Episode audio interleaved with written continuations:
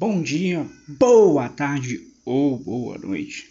Agora que você estiver tomando seu cafezinho, hora que você estiver pensando em discipulado, mais um café com discipulado, mais um café com Dietrich Bonhoeffer.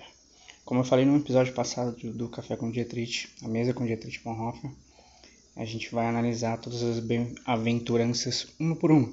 E a gente vai começar com Lucas capítulo 6, versículo 20.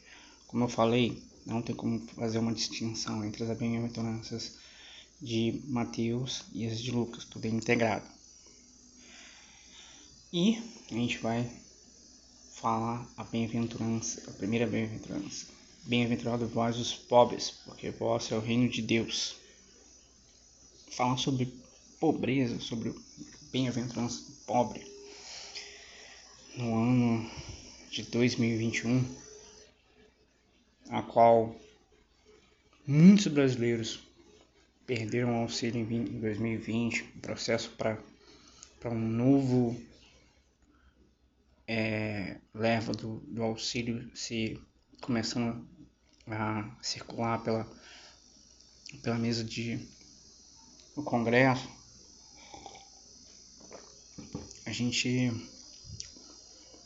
faz as seguintes projeções. No Brasil, nós tínhamos 13 milhões de brasileiros na linha da extrema pobreza.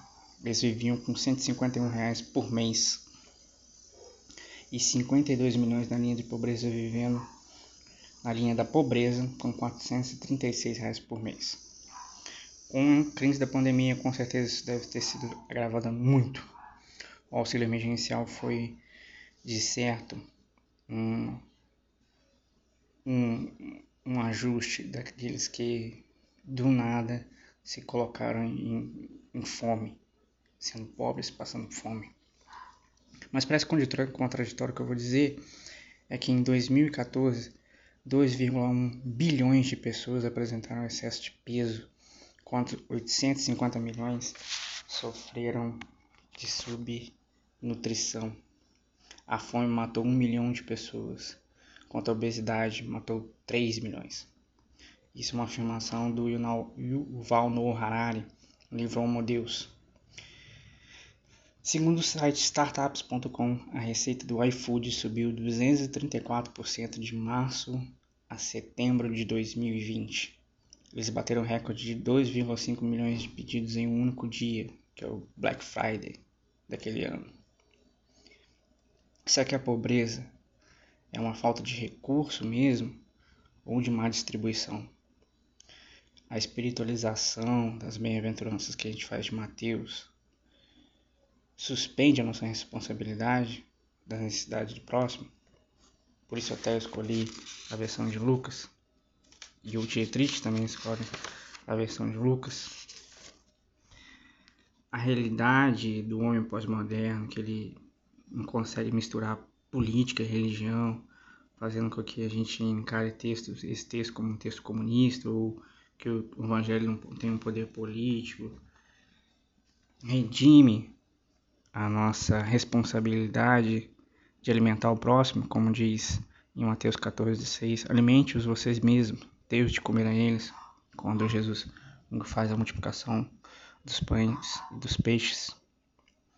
Bem-aventurais vós, o pobre, porque de vós é o reino de Deus. Felizes são vocês os pobres, como dizem algumas versões. Feliz é a antítese da afirmação do pregador coach ou da teologia da prosperidade. Como ser feliz pobre? Como ser feliz passando fome? Como já disse, aqui as bem-aventuranças são dirigidas aos discípulos. Então os discípulos, quando seguiram, perderam a si próprios. Com isso tudo que ainda podia torná-los ricos. Cabe a pergunta: será que esses milhões na extrema pobreza, 13 milhões na extrema pobreza, 52 milhões na linha da pobreza, é responsabilidade somente do governo ou de nós que não sabemos multiplicar? O, a graça do multiplicar está no, no compartilhar. Fiquem com esse pensamento. Bem-aventurados são os pobres que deles é o reino de Deus. deles é o reino que já está aqui, que também é responsabilidade nossa de eles fazerem perceber esse reino. Paz, fique com Deus, tome seu café, até o próximo, na mesa com Dietrich Bonhoeffer. Abraço.